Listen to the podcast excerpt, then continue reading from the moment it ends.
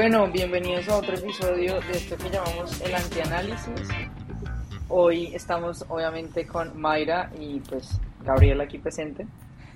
Y les vamos a hablar de una serie que creo que en este momento tiene un cubrimiento mediático súper grande y es vista por relativamente una gran cantidad de personas. Todo el mundo. Entonces vamos. Si no te lo has mundo, visto, ¿en qué estás? Entonces, sí. ¿En qué planeta vives si, si no te has visto la famosa serie llamada Succession? Y bueno, como en el capítulo anterior, vamos a tener muchos spoilers, así que están advertidos. Sí, sí, sí, ya, ya advertimos que hay spoilers, acá no aceptamos lloriqueos ni nada, entonces por favor apaga este podcast y vuelve cuando ya te la hayas visto. Entonces, Gaby, ¿te viste el último capítulo? Entonces, claro, el último capítulo, ese es mi plan del domingo en la noche, como que... Prender la novela. Programada. sí, así unos la años antes de novela. tener- Claro, total, o sea, si para algunas personas era Betty la Fea, para mí es Succession el domingo. Vaya. Eh, Eh. y, y siento que esa es una serie que invita a que sea el plan de iniciar la semana, porque creo que es tanto, vuelvo y digo, el cubrimiento que es, y, y- es imposible no entrar a alguna red social y encontrarte con la, el review de, de todo el episodio. Entonces, el Sí, yo- domingo es, es el plan verla. Sí, yo, yo empecé a vermela hace- recientemente, no me llamaba nada la atención. Como que ver niños ricos llorando por una herencia no es mi plan. O sea, como que yo diga, uff, va a salir Sí. de ahí algo chimba, no, no me llamaba tanto la atención. Hasta que, hasta que, y me imagino que como advertimos que acá hay spoilers, pues estarán escuchando solamente la gente que ya se han visto todos los capítulos de Succession. Hasta que vi el capítulo de la muerte em, De de, Logan. Logan. De Logan. Y lo vi porque lo habían calificado como uno de los mejores capítulos como en la historia de la televisión, justo debajo del de Ozymandias de Breaking Bad. Y yo dije, ¿cómo así, Ok. marica? Tengo que entrármelo a ver. Entonces vi la primera temporada, así como con muchas, como sin ganas, la segunda. Y bueno, llegué hasta el capítulo. Solo me vi toda la serie. Mira mi nivel de compromiso. Toda la serie solo por llegar a ese capítulo. Y debo decir una cosa y es que valió la pena. Valió cada maldito segundo haberme Cada visto todas segundo. las temporadas por llegar a ese capítulo. Y Solo ahora, este último, Sí, y este último que salió, Gaby, es la verdad, de todos los capítulos de Succession, este es el que más me ha gustado. Quizás no es tan bueno como los, como los otros en términos cinematográficos, pero me encantó la temática, me encantó cómo lo abordaron, cómo lo mostraron. Fan, fan, fan, fan. siento que yo tengo también como, o sea, yo, yo me empecé a ver Succession realmente hasta el año pasado, en contra de mi voluntad casi, porque genuinamente es una serie que no me llamaba tampoco la atención, pero no podía evitar sentir ese como guilty pleasure La de decir me la quiero ver porque quiero entender por qué están aclamadas, o sea, quiero entender de dónde salen la cantidad de Emmys, quiero entender la lógica de la cantidad de premiaciones que tiene una serie que en mi, en- a mi parecer en ese momento pues la trama era completamente, pues para mí era muy básica, o sea, no le veía que tenía más que de presentarme una completa y constante discordia en torno, pues, a una, a una, a una empresa multimillonaria. Y creo que esta temporada me ha sorprendido enormemente, porque la serie inicia muy lento. Para mí las primeras temporadas fueron muy lentas. Genuinamente había partes donde le perdía mucho el hilo y también siento que el nivel, la carga argumentativa que tienen en cuanto a los datos, los temas, como los presentan, es demasiada información. O sea, es, es muy fácil perderse en la cantidad de diálogos que manejan. Entonces, eso hacía que tal vez muchos espectadores no lográramos engancharnos tan a profundidad, pero esa temporada creo que ha elevado el nivel, ha elevado, perdón, el nivel de una forma significativa desde la muerte de Logan y creo que también el capítulo anterior y el del domingo pasado, que básicamente eh, fue pues una noche en la casa de Shiv y Tom. Sí. Siento que es la primera vez que yo siento que no detesto a Tom, porque es la única exclusiva, el único exclusivo mo- mo- momento en donde siento que el personaje de él tiene personalidad. O sea, hasta, hasta ese episodio. De resto, para mí era un completo idiota, un personaje Sí. fatídico. Y siento que ese nivel que le dieron los, los escritores por lo que ha pasado en esta temporada hace que los personajes empiecen a tener un poco más de sentido y no los veamos, o sea, siguen siendo niños ricos peleando por la plata, pero siento que en esta temporada hemos visto el nivel de complejidad a nivel psicológico, emocional y de la agenda política que tienen los personajes. De acuerdo. Digamos que si por aquí hay alguien que esté escuchando que no se ha visto Succession, no se preocupen, eh, les hacemos un resumen rápido. Son tres hijos, cuatro realmente, pero los que se pelean por todos son tres. Eh, el papá es dueño de una de las grandes empresas de telecomunicaciones de Estados Unidos y el mundo. Y realmente lo que muestra la serie es que detrás de ellos, pues los lazos familiares y de amistad son casi nulos, porque al final son rivales. ¿Por qué son rivales? Porque todos, ahí sí como el meme, todos estábamos detrás del mismo objetivo. Ellos todos estaban detrás de la plata del papá. Y bueno, por el otro lado está Connor, que uno como que yo casi no le podía entender como en qué está o en qué no está, pero bueno. Ahí está pues.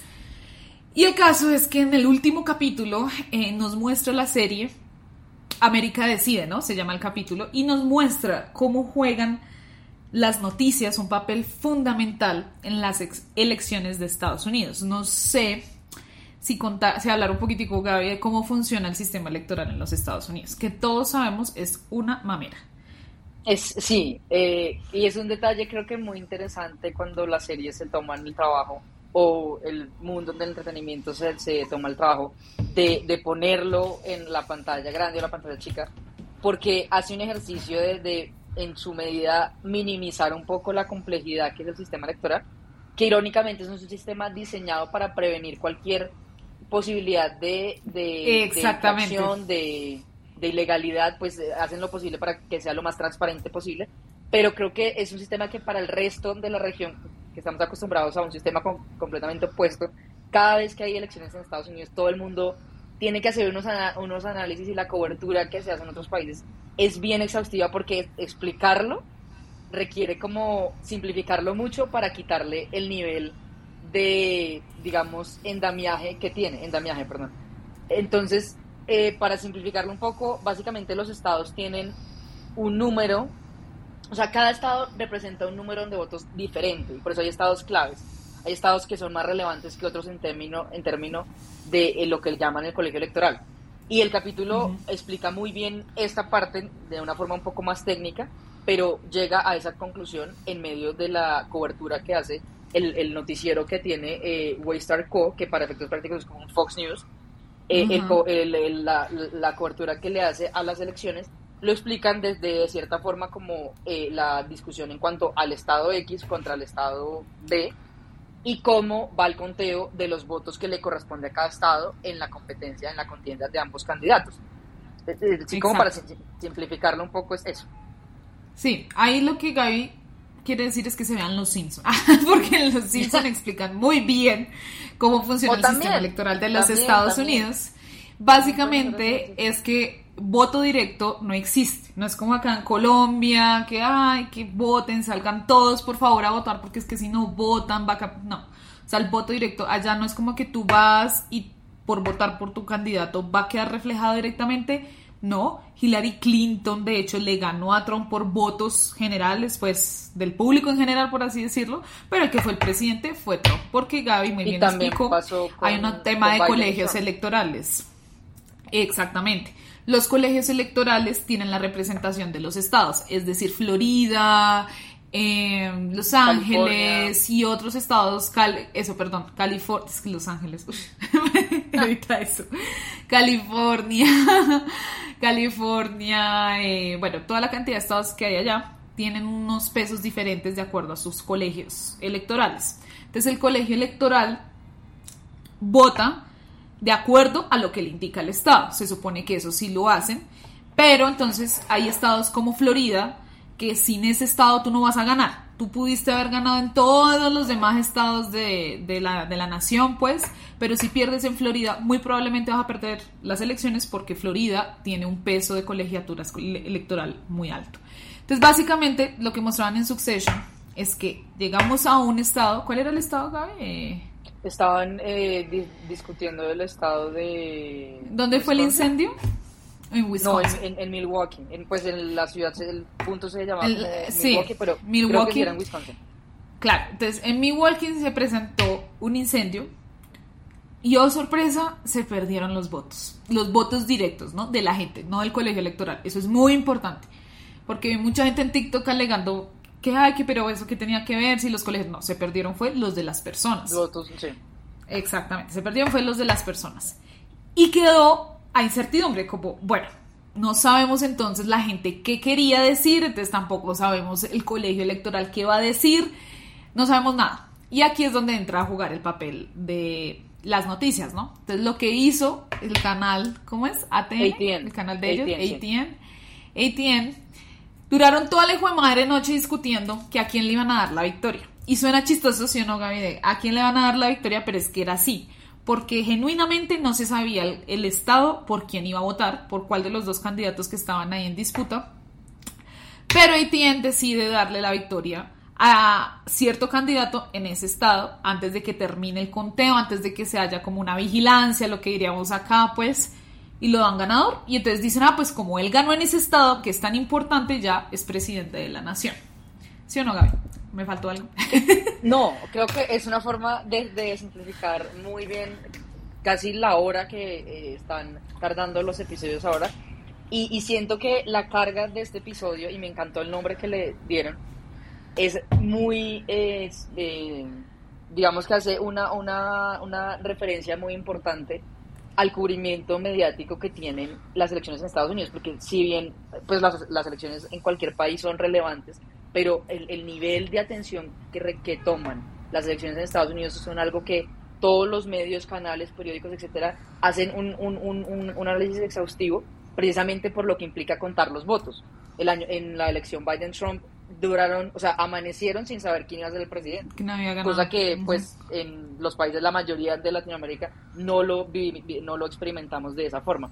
Entonces, en resumen, eh, esa es la, la sinopsis, por llamarlo así, del episodio pero creo que también vale la pena mencionar la dicotomía que, que tenían los personajes, ya nos vamos un poco más en torno al interés y a la parte pues, creativa de, de los guionistas en, Succession, y son los intereses detrás de cada hijo que representa, eh, representan actitudes y traumas muy particulares en la serie.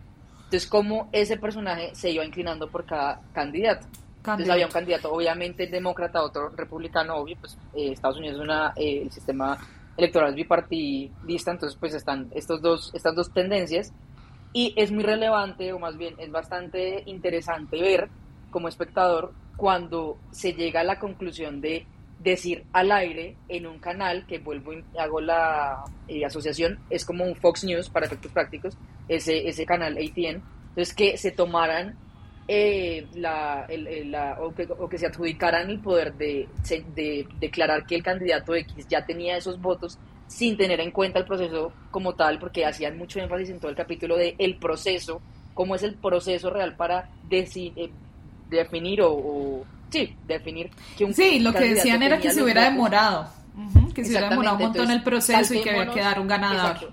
Saltémonos eso porque somos ATN, o sea, tenemos absolutamente toda la cobertura, la plata, el monstruo mediático. Podemos crear una narrativa, que es básicamente lo que vamos a hablar un poco acá. Y eso como en segundos se transforma en es presidente. O sea, no, no fue simplemente mencionar se ganó el Estado X, sino hacer una asociación directa en decir ya ganó la contienda electoral y es algo completamente increíble verlo cuando no lo vives, porque vivir una, elección es, muy, el, el, el, sentido es, es distinto, pero en este caso como espectador es muy interesante ver la serie cómo le da el matiz a las personas que controlan la narrativa desde un medio de comunicación como lo sería un Fox News. Entonces ahí entra otro tema interesante, Gaby, y es narrativa. ¿Cómo surgen las narrativas? Porque, claro, cuando yo vi el capítulo, yo decía, qué maricada, ¿cómo me van a decir que un canal, por declarar que este man ganó, ya se declaraba presidente? O sea, lo que tú dices es algo que en los países latinoamericanos no pasaría. O sea, realmente acá cuando ganó Petro, Caracol se demoró en, declararlo como presidente. prácticamente ya lo, había, ya lo había posicionado y Caracol todavía no lo había declarado presidente porque acá de verdad se espera, acá es complicado el tema donde se llegue a declarar presidente a alguien si no tiene la rigurosidad del proceso, los votos ya declarados por la registraduría, bueno, etc, etc.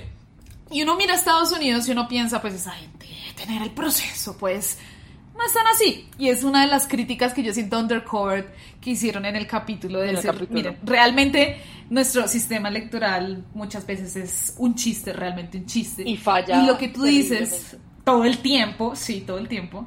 Y lo que tú dices sobre la narrativa es muy importante, porque ahí, ahí es cuando uno sí entiende por qué un canal juega, un canal de noticias juega un papel tan importante para elegir al presidente de los Estados Unidos. Entonces, ¿cómo se crean las narrativas, Gaby? ¿Qué piensas? ¿Cómo creamos, una narrativa? creemos la narrativa del podcast, del antianálisis. del antianálisis. recuerda que todo esto es porque no hablamos de política, no hablamos de No hablamos de política. Solo echamos Esa es nuestra narrativa. Solo echamos ahí, ahí, está, ahí hay un ejercicio, creo que en la creación de, de las narrativas y el concepto, creo que es una construcción muy interesante en términos sociológicos y también políticos y económicos, porque es poder dar el curso de la historia y tener el poder de cómo se va a hablar sobre X tema, porque yo estoy en la posición de dictaminar ese curso. Es decir, yo desde el, poder, en la posición en la, en la que estoy, en este caso un medio de comunicación tan relevante como un noticiero, que pues en Colombia lo hay también, en el mundo pero quiero hacer siempre la analogía en, en, este episodio con una, un monstruo como lo es Fox News en Estados Unidos, porque para nadie es un misterio que es la cadena de noticias que más lobby le hace a una tendencia en específico en Estados Unidos. Y es la cadena de noticias que más escándalos ha, provocado, que más plata mueve en, en, Estados Unidos. Y el lobby que se hace en medios desde una cadena así es increíble. Entonces, es ese tipo, ese es un ejemplo perfecto. es el lugar en donde yo tengo la posición perfecta para dictaminar el curso de un suceso que está sucediendo. O sea, yo puedo decidir si ese suceso es negativo, es positivo, qué implicaciones tiene, etcétera, porque yo mismo creo toda la retórica alrededor de eso. Exacto. O sea, para simplificarlo más, una narrativa a mí siempre me ha parecido chisme. Es puro y físico chisme. Pero fundamental. Es un chisme que se... madre, es que la no. lo tiene con el detalle. Eh, exactamente. No siempre es fundamentado. Sí, o sea, porque se toma el, trabajo de que la fuente se ve confiable. O sea, Exactamente. en el sentido que genera Y más que se vea, más que se vea confiable, es que es un grupo, porque pueden ser grupos como las narrativas blancas, eh, las narrativas de los ricos, por ejemplo, las narrativas de exclusión, que son muy así como de grupos por encima de otros, o de personas o de canales que tienen el poder para. Pero entonces aquí saco una frase de mi amado Tyrion Lannister, que tú sabes que me encanta. Para mí, él debió haber ganado los personajes de, GOT. Los sigo diciendo hasta el día que me muera.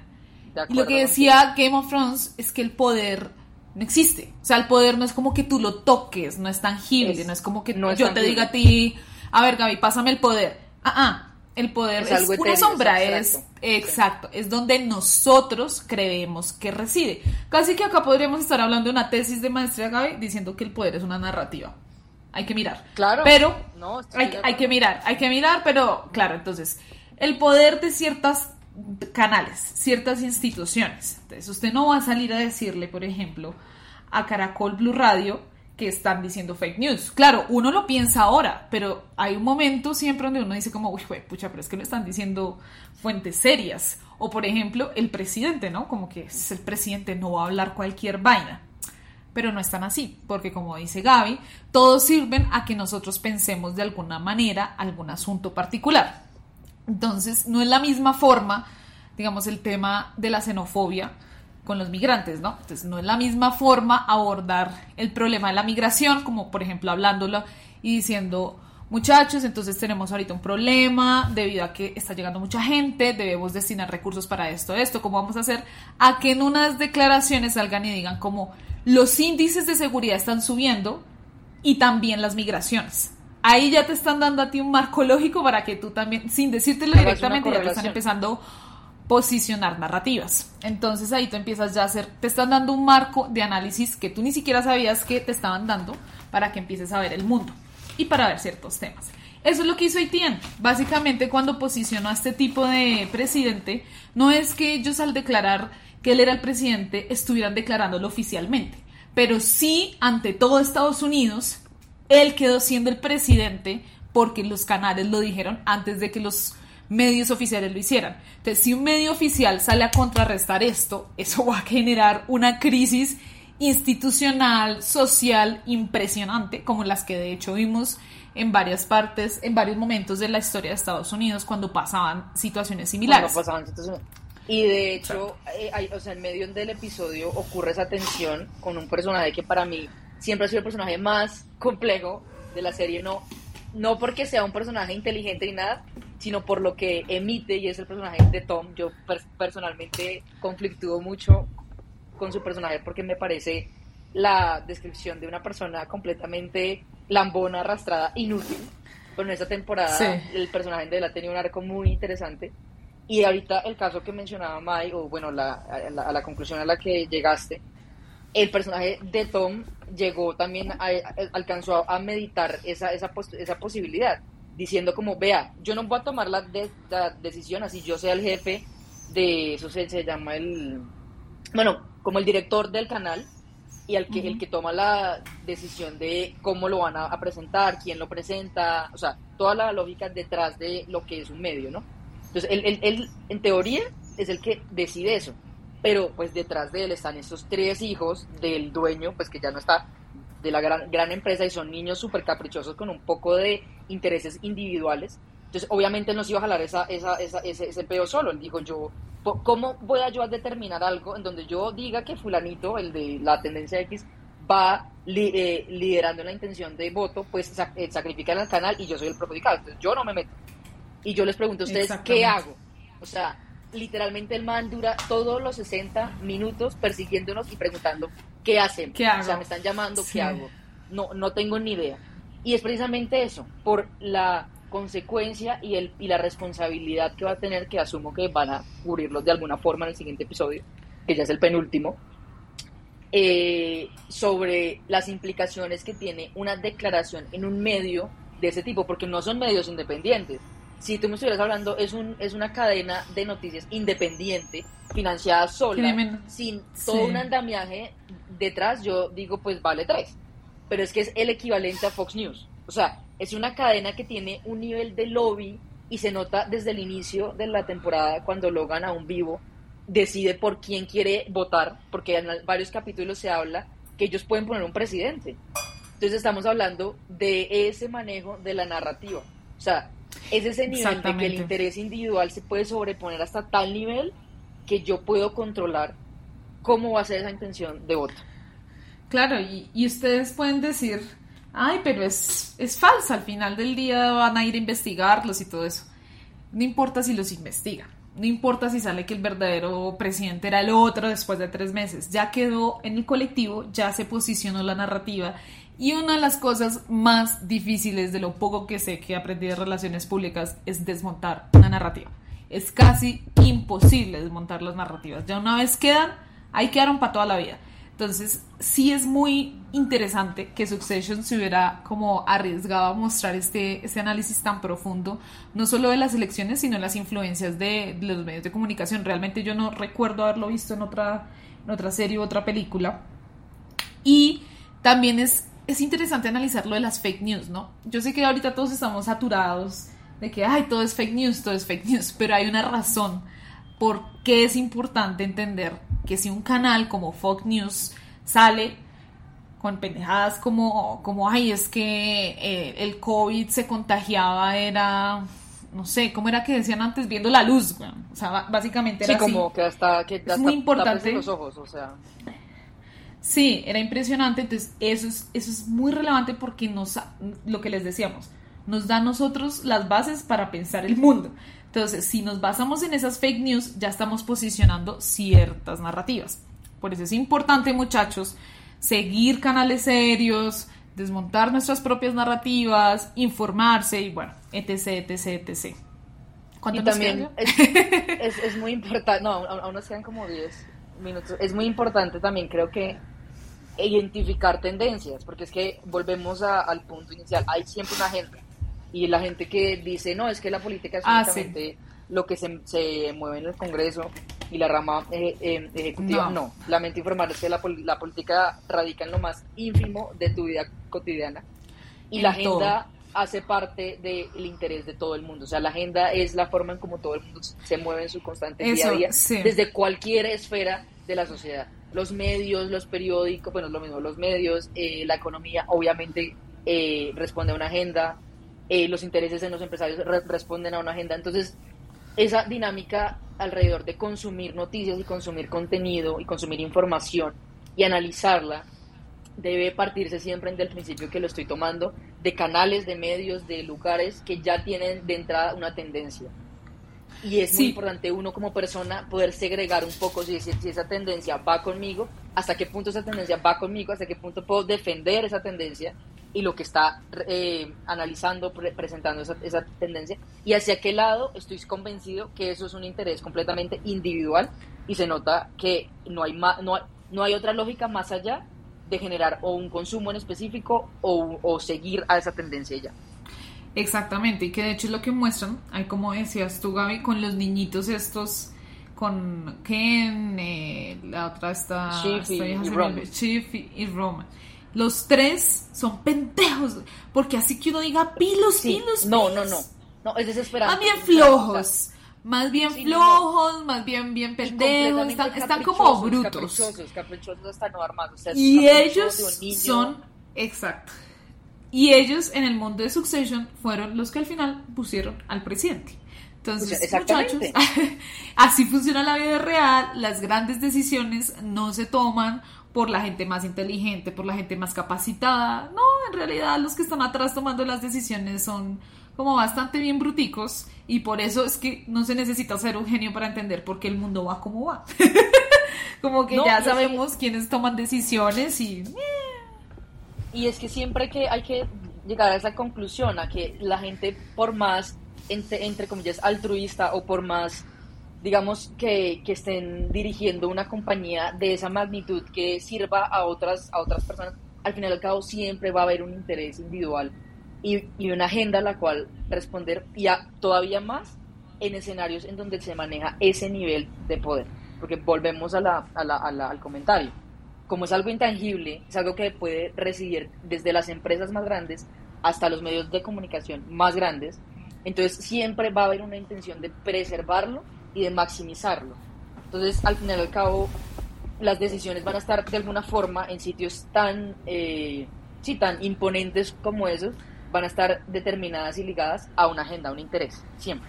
Exacto. Y ahí lo último que quisiera discutir contigo, Gaby, y con nuestra amada audiencia, es el tema del el debate ético que ellos ponen, ¿no? Teníamos a Ken, que a la niña, la niña de Ken, para los que no se han visto la serie, es de color, la niña de... Y a ella la empuja, la empuja a un, un niño, era un señor, no me acuerdo.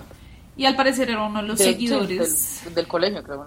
Sí, y al parecer era uno de los seguidores de este man fascista, porque literalmente era como un fascista que, se, que ganó las elecciones, pues tristemente en el mundo de Succession.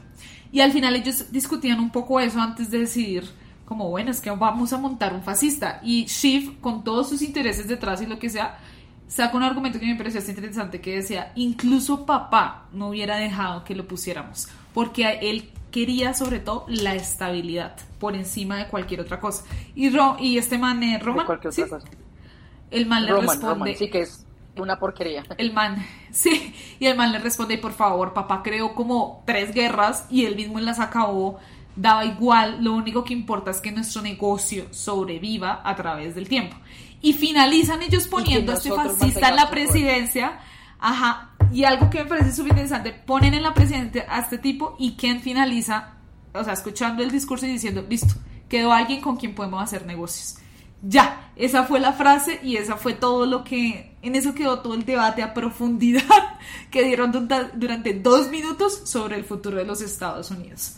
Entonces, realmente es ahí cuando uno dice como, ah, el papel del empresario, el papel de los medios de comunicación, realmente les importa, lo vimos acá en Colombia, realmente les importa cuando llega un cambio tan tremendo al poder o qué es lo que realmente importa, claro ya una cosa cuando, como dices tú, Gaby, tocan tendencias e intereses mucho más profundos que a veces como no permiten quedar. Y también explica ¿por qué siempre los tibios les va mejor? Acá contra nuestros todos reparos contra porque se los... acomodan. Exactamente, porque se acomodan y porque al final es gente con la que se puede de hacer acomodarse.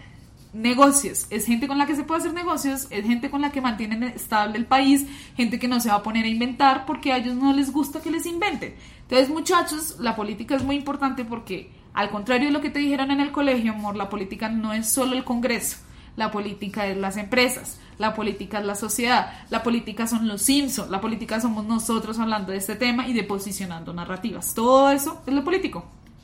Y por Todo, eso también estamos acá, nosotras echando cuento. echando cuento tal cual. Creo que esa, eso para ya eh, cerrar, creo que es, la parte como que refleja mucho el arco que le van a dar en los dos capítulos restantes a cada personaje, porque ya podemos ver desde la muerte de Logan los matices. Yo no me imagino el final de Succession, realmente no sé qué imaginarme. No, Quisiera sí, que no. a los tres quisiera que a los tres los desaparecieran y la empresa quedara a cargo de cualquier otra persona porque son niños se tan- tan caprichosos, o sea, que genuinamente no generan empatía por ningún lado. Pero lo que sí me ha gustado en esta temporada es que el arco de cada uno está llegando a la conclusión y veo que, por ejemplo, el personaje de Roman está sacando toda la casta de un personaje como Logan sin la gran diferencia que Logan era una persona muy inteligente y estratégica. Roman lo hace por el simple ca- ca- capricho de quererse parecer al papá, de una aprobación que nunca les dieron a ninguno. Y de hecho Connor Sí. les dice, en un capítulo hace como, antes de la muerte de, de Logan, él les, él les menciona como, a mí, me, a mí me gusta ser el, el olvidado, el que nadie le importa, porque por lo menos yo no busco que me den amor y aceptación. O sea, no, no me interesa. Lo cual ustedes buscan desde el día uno en esta serie, lo han, lo han buscado y todos los espectadores lo, lo- lo- lo hemos visto. Entonces, eh, me gusta mucho el arco que han tenido porque un personaje como Kendall, que es el único que se sentó a pensar en, oiga, pero realmente vamos a poner a esta persona. O sea, una persona que, que, que no, que afectó directamente en mi vida, porque él sí tenía un ejemplo de cómo lo, lo había afectado a él como persona. Y es Sí. tanto el ego, el capricho, el, el, el deseo de la aceptación por alguien que ya no está, pero que los marcó como el papá, que al final al cabo la lógica fue como, o sea, necesito tener el control de cómo va a ser el curso de los próximos negocios, de las transacciones económicas, de la- del posicion- el posicionamiento de mi empresa. Y tras del hecho, tenía el problema que Roman ya se está acercando mucho al presidente, al que en ese momento era un candidato. Entonces él dijo, no, yo prefiero echármelo también al bolsillo. O sea, yo no me voy a quedar atrás. Y esa, o sea, No, pero es oye. increíble esa lógica que se Sí. reduce a eso. Sí, no, y él al final, pero Kendall incluso cuando estaba en el, con el chofer dice como, marica, yo perdí este juego desde el inicio porque la indecisión me mató, no tomé el bando. Bueno, eso también, eso también es, muchachos, en política la indecisión mata. O sea, uno tiene que Y- saber para dónde conozco- va. Y conozco un caso de un candidato que perdió toda la posibilidad de seguir su, carrera política Uy, en Colombia sí. por ese mismo caso. Por esa indecisión Entonces, tan eh, hijo de que esa- madre. Esa indecisión. Lo que le costó, ¿no? Sí. Y era un, era, Sí, si estamos hablando del mismo, era un buen candidato. Sí, estamos hablando del buen- si estamos hablando del mismo, porque acá nada es real. Todo es de una no, ficción no, llamada otro país del multiverso. Con, con nombres, no, no, no. Pero sí estamos Pero también- del mismo. me Pasó exactamente lo mismo. Le pasó exactamente lo mismo porque el man era muy bueno, pero el man no supo a dónde picar, picó aquí, picó allá y al final no picó en nada. Y la perdió. No, al final, Eso al revés, se retractó. Al final dijo, no, yo, yo prefiero no, Ah, no- sí. no, tomar un rumbo.